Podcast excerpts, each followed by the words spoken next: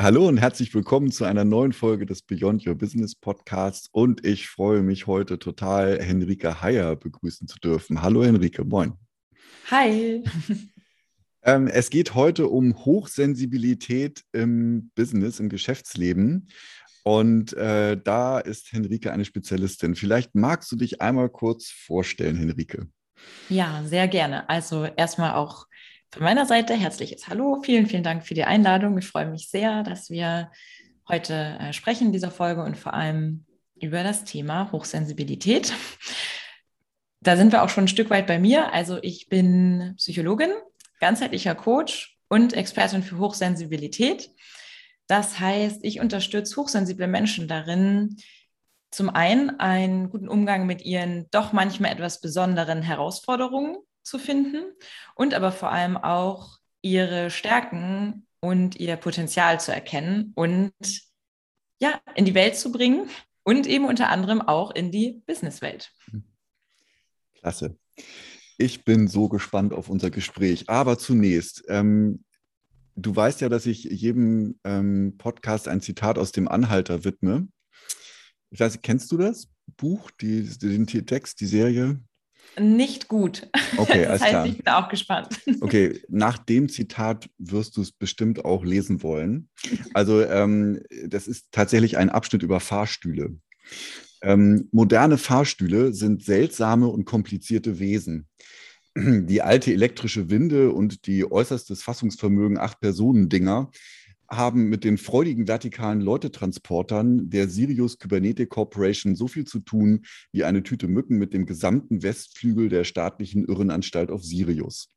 Das kommt daher, dass sie nach dem seltsamen Prinzip der entschärften zeitlichen Wahrnehmung arbeiten. Mit anderen Worten, sie haben die Fähigkeit, vage die unmittelbare Zukunft vorauszusehen, was die Fahrstühle in die Lage versetzt, auf der richtigen Etage zu sein, um jemanden aufzunehmen, noch ehe derjenige derjenige selber weiß, dass er das möchte, womit all das lästige Plaudern, sich entspannen und Freundschaften schließen entfällt, zu dem die Leute früher gezwungen waren, während sie auf Fahrstühle warteten nicht ungewöhnlich war, dass viele mit Intelligenz und Vorausschau begabte Fahrschüler von der geistlosen Tätigkeit ewig nach oben und unten, nach unten und oben zu fahren, schrecklich angeödet waren, sodass sie kurz mit dem Gedanken spielten, als eine Art existenziellen Protests sich zur Seite zu bewegen, dass sie bei Fortschrittsentscheidungen ein Mitspracherecht forderten und schließlich sich darauf verlegten, in Kellern rumzuhocken und zu schmollen. Ein mittelloser Anhalter, der heute irgendeinen Planeten im Sternensystem des Sirius besucht, kann sich leichtes Geld damit verdienen, dass er als Berater neurotischer Fahrstühle arbeitet.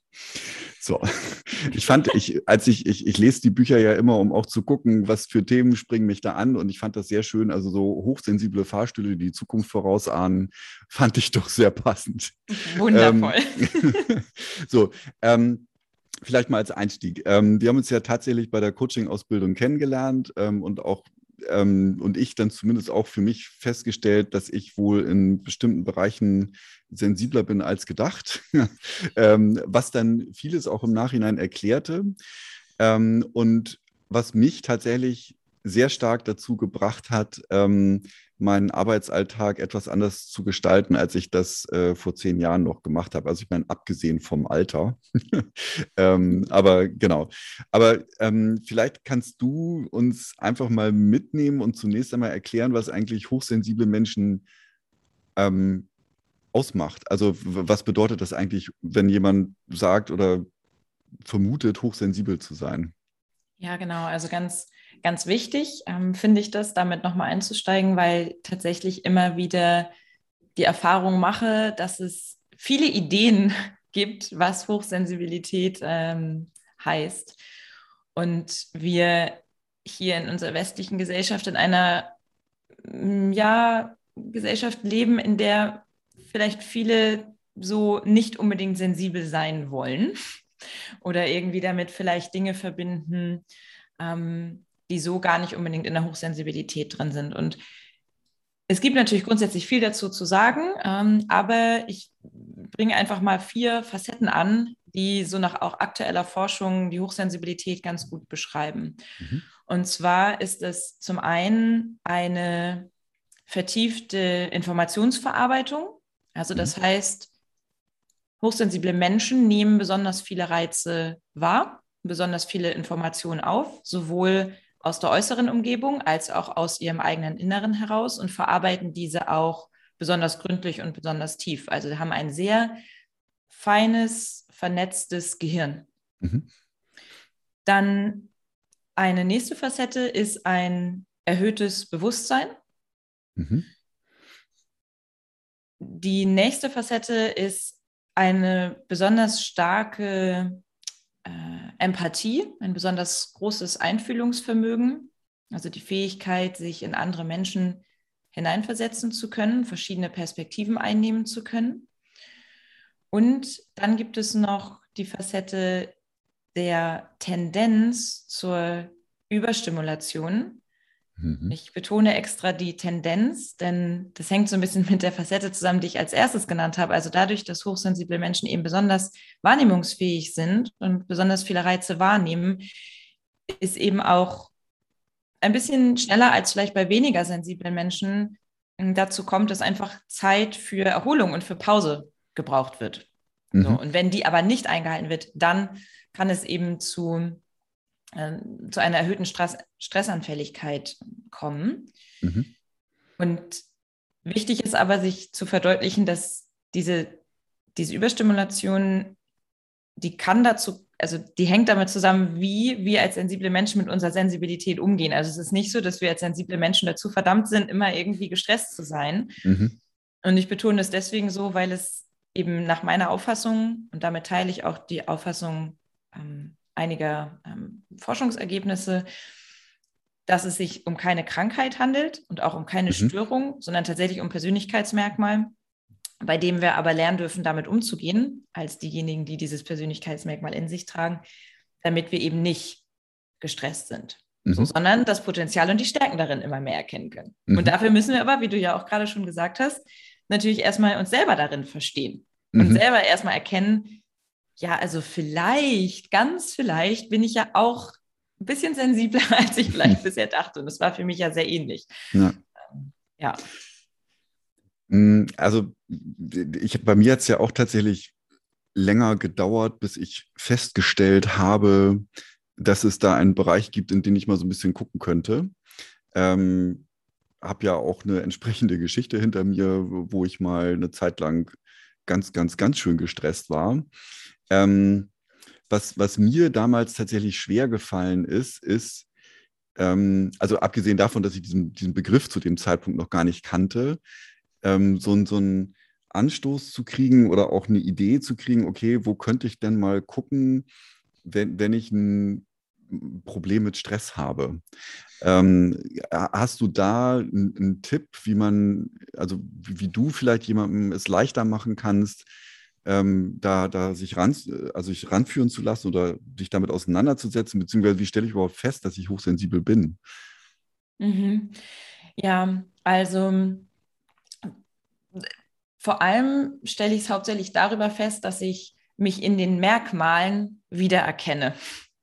So, das ist tatsächlich mh, mm, so, so, so der Ansatzpunkt. Und jetzt gibt es verschiedene Tests, die, die wir machen können. Also es gibt jetzt kein, also es gibt keine Diagnostik, weil das würde voraussetzen, dass wir von einer, von einer Krankheit sprechen. Das tun wir nicht, aber es gibt verschiedene Tests im Internet. Ich selber habe auch einen auf meiner Internetseite, mhm. der danach funktioniert, dass die Merkmale, also typische Merkmale, die, die mit einer hohen Sensibilität einhergehen, ja, wie aufgelistet sind. Und dadurch, mhm. dass ich dann für mich beantworte, okay, das trifft auf mich auch zu oder nicht, mhm. bekomme ich eine Idee davon, hat das was mit mir zu tun oder nicht. Mhm. Und das ist zumindest mal ein erster Anhaltspunkt, um sich näher mit dem Thema zu beschäftigen und um sich dem zu öffnen, um dann eben immer mehr über sich selber rauszufinden.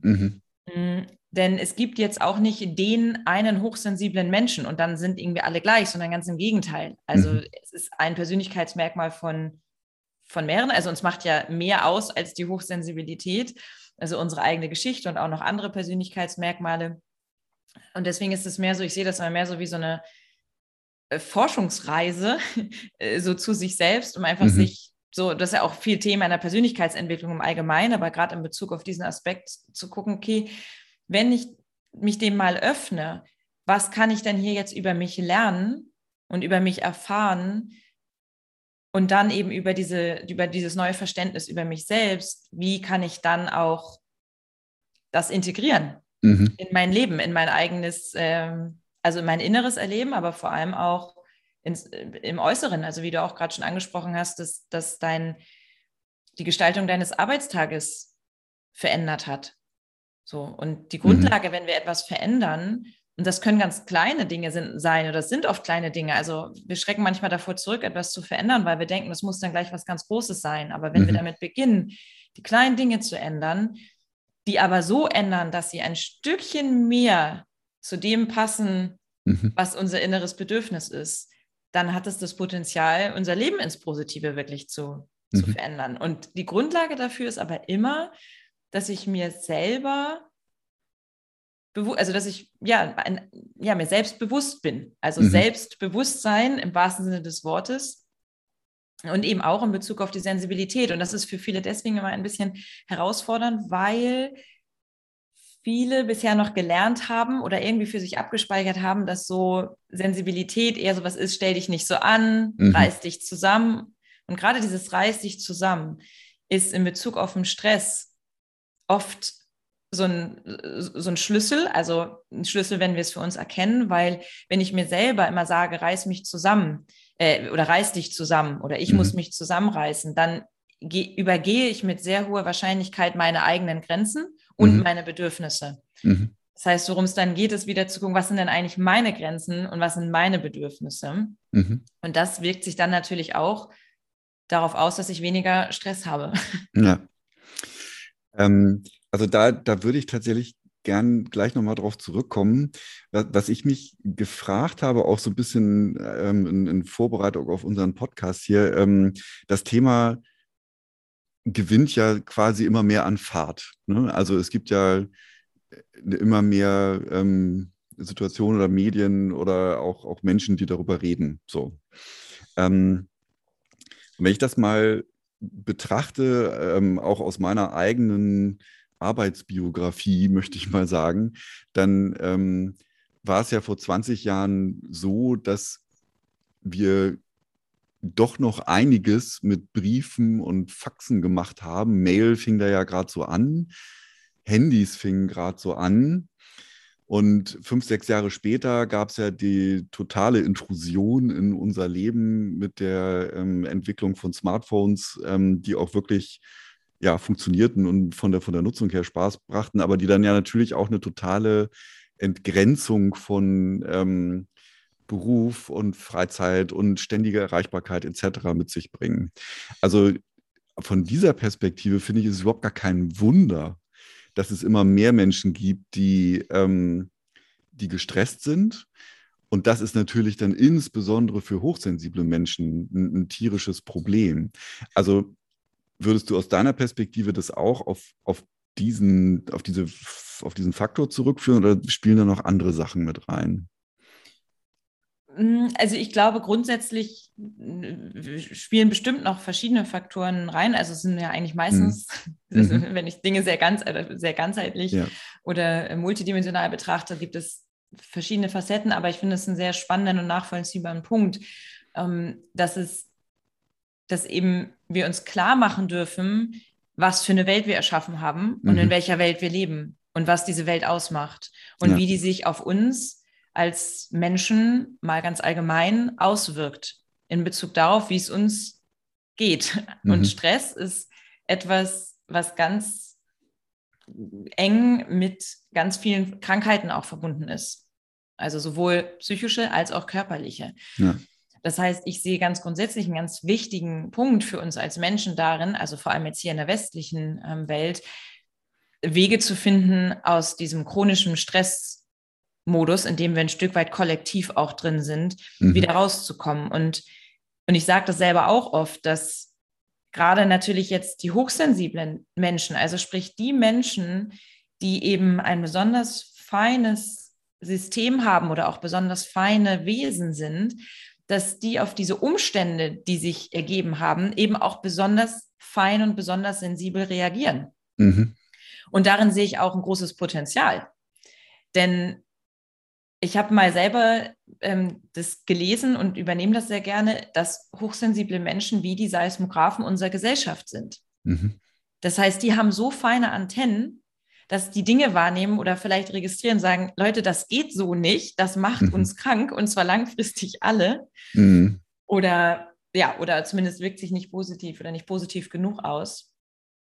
Und äh, da auch ja tatsächlich hinzugucken. Und wichtig ist dann aber natürlich für jeden Einzelnen, hochsensibel oder nicht, aber eben vor allem für die Hochsensiblen, das auch entsprechend ernst zu nehmen und das anzugehen und, und nicht zu akzeptieren, dass ich eben immer gestresst bin oder über, überreizt bin. Und ich, ich mhm. hatte für mich selber, ich durfte erkennen, dass ich das schon irgendwann gar nicht mehr gemerkt habe, wie chronisch ich eigentlich überreizt bin, weil das war für mich fast schon wie ein Normalzustand. Mhm. Und darüber, dass ich mich immer mehr damit auch für mich, also persönlich dann auseinandergesetzt habe, habe ich dann erstmal erkannt, so dass das, das muss nicht so sein. Mhm. Ja. Und ja, und das zu erkennen, ist natürlich entsprechend wichtig und auch natürlich gerade auch im Arbeitskontext. Denn ja. wir wissen, dass Stress unsere Arbeitsfähigkeit, unsere Effizienz, Effektivität ja nach unten bringt oder, oder, ja. oder, oder, oder hindert sogar. Ja. Also es ist ähm, eigentlich für alle also, äh, durchaus anstrebenswert, da aus dem Stress ein Stück weit rauszukommen. Ähm, jetzt begleitest du ja tatsächlich in der, in der, in der Praxis sozusagen ähm, verschiedene Menschen, auch im Businessbereich, ähm, die sich äh, ähm, ja als hochsensibel bezeichnen, die hochsensibel sind. Ähm, und jetzt hast du ja auch schon gesagt, Abgrenzung ist so ein Thema. Ähm, gibt es da Techniken, die man lernen kann? Ist das irgendwie alles höchst individuell und muss da jeder, jede seinen ihren eigenen Weg finden? Also wenn es jetzt jemand erkannt hat und sagt, boah, ich brauche hier jetzt mal Hilfe, was, was, was sind denn dann so deine ersten Schritte auf dem Weg mit diesem Menschen? Genau. Also erstmal grundsätzlich in der Begleitung, ja, ein Stück weit ist es natürlich immer individuell, aber es gibt ja eben sehr typische Herausforderungen mhm. äh, und damit eben vielleicht auch ein Stück weit typische ähm, Ansätze, die vielen, äh, die, die vielen helfen. Um, und das Thema Abgrenzung ist eins eine sehr typische Herausforderung ähm, oder das Gefühl zu haben, sich nicht, nicht gut genug abgrenzen zu können. Und was ich auf jeden Fall mache und jetzt auch an dieser Stelle gerne mitgebe, ist zunächst einmal sich auch erst einmal klar zu machen, was heißt eigentlich Abgrenzung für mich? Also wonach sehne mhm. ich mich da eigentlich genau? Mhm. Geht es darum, dass ich, äh, und, und, wovon möchte ich mich eigentlich abgrenzen? Mhm. Und häufig ist es dann so, dass wir darüber dahin kommen, dass es weniger darum geht, sich von etwas abzugrenzen, mhm. was außen da ist. Also es geht schon darum, die eigene Grenze auch wahrzunehmen und sie zu wahren. Und die kommt aber von innen. Mhm. Also im Sinne von, was ich gerade schon, was gerade schon angeklungen ist, in, in den Prozess zu gehen, was sind meine Bedürfnisse? Was ist das, was ich für mich brauche? Und darüber zu erfahren, im Kontakt mit diesen Bedürfnissen, wo sind dann auch Grenzen? Und mhm. dann geht es natürlich darum, und das auch Schritt für Schritt, diese Grenzen auch nach außen zu kommunizieren. Und was für die Kommunikation wiederum oft wichtig ist, ist sich in diesen Grenzen, also einmal diese Grenzen sich klar zu machen und vor allem sich in diesen Grenzen auch wertzuschätzen. Mhm. Und das fängt, wie man vielleicht jetzt schon raushört, bei sich selber an. Also es geht auch ganz viel darum, zu lernen, in die Eigenverantwortung zu kommen und zu lernen, sich selber zu achten und für sich selber einzustehen. Also das ist das, was nach meiner Auffassung letztendlich hinter der Abgrenzung steckt oder ein ganz wichtiger Schlüssel ist und es eben weniger darum geht, dass sich im Außen so viel verändert oder dass sich die anderen verändern, mhm. sondern dass es wirklich darum geht, ich gucke bei mir und beginne, mich selber besser zu verstehen und durch die bessere Verbindung zu mir selber, das dann entsprechend nach außen zu kommunizieren. Mhm. Und ich weiß aber natürlich, dass das durchaus herausfordernd ist. Also mhm. auch so im Arbeitskontext dann, ich also ja, das, ich sage jetzt nicht, dass das leicht ist, aber es ist sehr wertvoll und die, das, was daraus entstehen kann, für alle letztendlich, ist sehr gewinnbringend. Mhm. Okay, also ähm, der, der Tipp wäre schon sozusagen, sich in Tüdelchen zu outen, ne? ähm, damit es sozusagen ja, der Umgebung auch klar ist, was da jetzt passieren kann. Ne? Und genau, und gleichzeitig, wie du ja auch schon sagtest, ist das ja auch die Voraussetzung, dass man dann die Kraftquellen eines hochsensiblen Menschen anzapfen kann. Ne? Dafür muss man es ja auch wissen, sozusagen. Genau, genau. Und mit dem Outen, find, also ich, also zumindest mal vor sich selbst. So. Mhm. Und dann finde ich es wichtig, mm, für sich selber zu prüfen, ist es jetzt hilfreich, das mhm. auch so zu benennen? Mhm. Und das ist für viele tatsächlich hilfreich und auch für den, für den Prozess, mm, weil das natürlich auch nochmal was mit mir selber macht, wenn ich damit offen umgehe. Ja. Mm, ich würde aber nicht sagen, dass es sein muss, weil ich mhm. kann natürlich auch für mich entweder in der Begleitung mit jemandem oder eben so für mich feststellen, okay, ich bin hochsensibel und ich erkenne jetzt für mich, dass es deswegen wichtig ist, dass ich alle halbe Stunde eine zwei Minuten Pause mache, als mhm. Beispiel. So. Mhm. Und jetzt kann ich natürlich kommunizieren, also dieses Bedürfnis kann ich kommunizieren im Zusammenhang mit der Hochsensibilität oder auch nicht direkt im Zusammenhang mit mhm. der Hochsensibilität. Also so je nachdem, wie es passt. Mhm. Ich finde es grundsätzlich schön, wenn es aus dem Business-Kontext heraus eine Unternehmenskultur gibt, eine Kommunikationskultur, in der das möglich ist, mhm. in der ich ohne, dass ich Befürchtungen haben muss, darüber sprechen kann. Mhm. So. Ja. ja.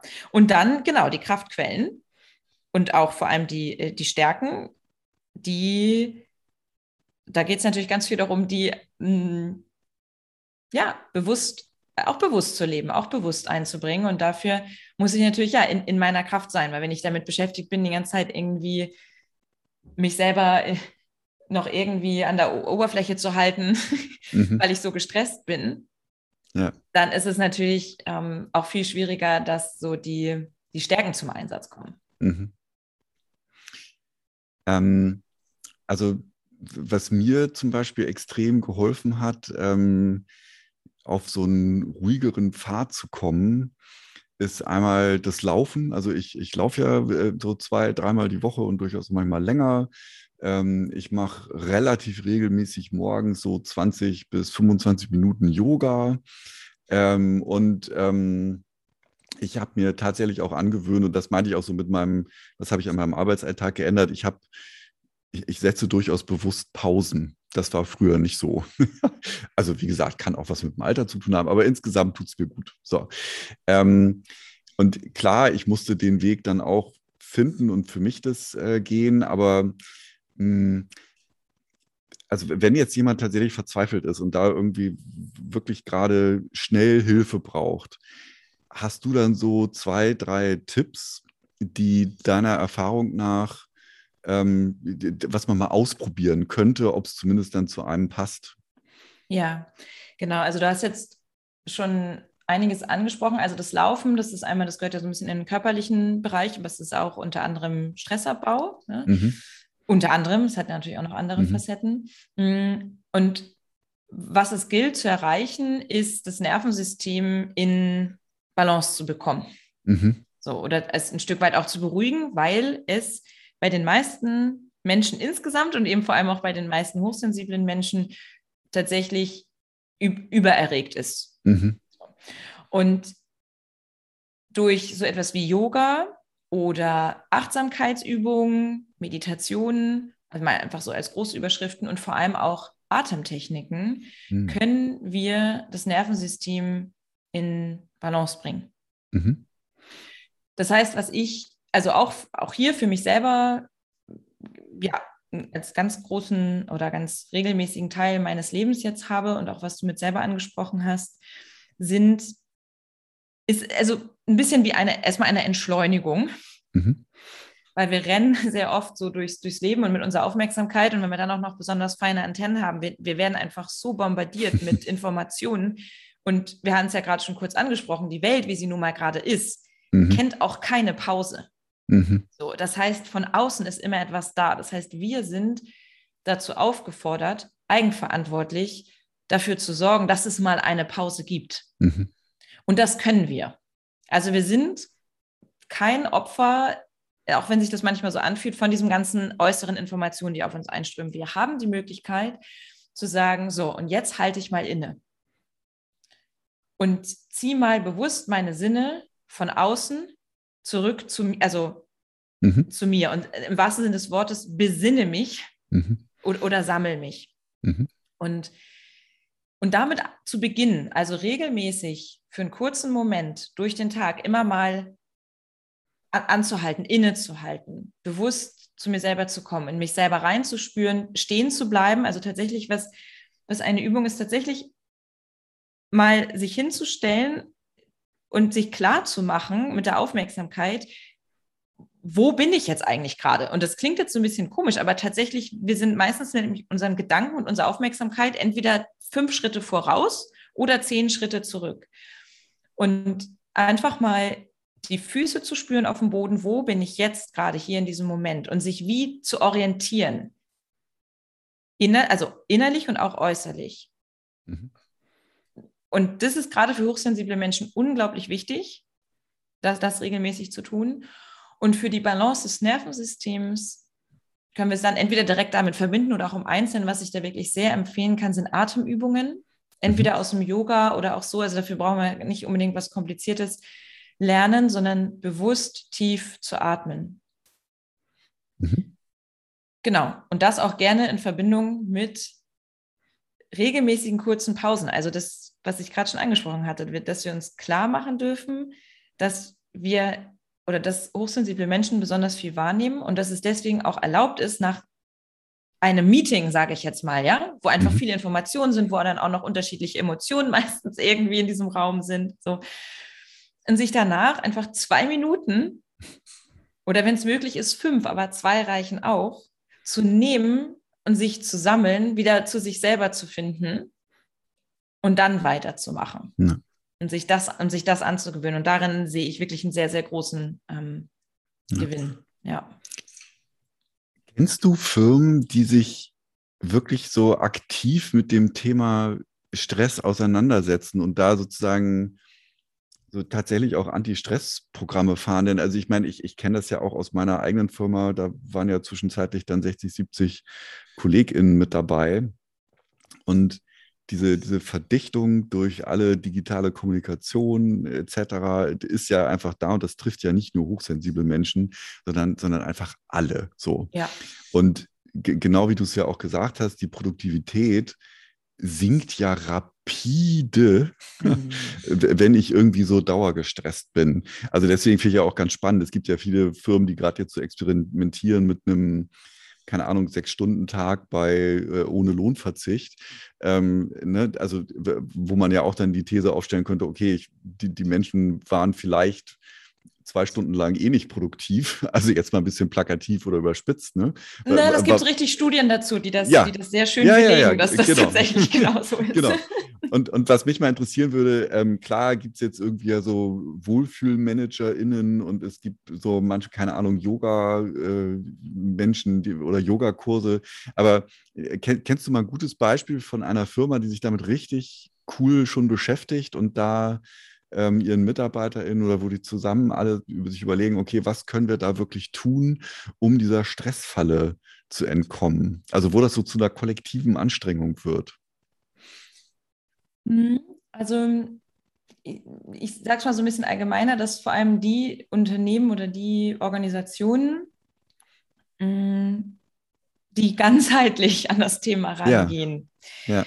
Und ganzheitlich hat natürlich jetzt auch auch nochmal verschiedene Stufen, aber vor allem sowohl auf der Ebene schauen, was können wir individuell als einzelne Person machen, also dass einfach die Mitarbeiter oder, oder auch die Führungskräfte darin unterstützt werden in ihrem eigenen Stressmanagement. Mhm. Und das ist aber erfahrungsgemäß, also aus meiner eigenen Erfahrung und aber eben auch, wie es, wie es durchaus auch wissenschaftlich basiert ist, nur dann langfristig nachhaltig wenn wir auch auf struktureller Ebene gucken. Mhm. Also das quasi zu kombinieren. Das ist eben zum einen, jetzt sage ich mal als Beispiel, sowohl Seminare oder auch Unterstützung, vielleicht auch im Sinne von Coaching auf Mitarbeiterebene gibt, mhm. auf Verhaltensebene. Das heißt, was, was kann ich wirklich tun? Also so ein bisschen mhm. in die. Richtung, was jetzt auch schon, was wir jetzt gerade auch angesprochen hatten, welche Übungen gibt es, was, was, was kann jeder so für, für sich tun oder was können wir auch als Team tun natürlich, aber so mhm. welches Verhalten.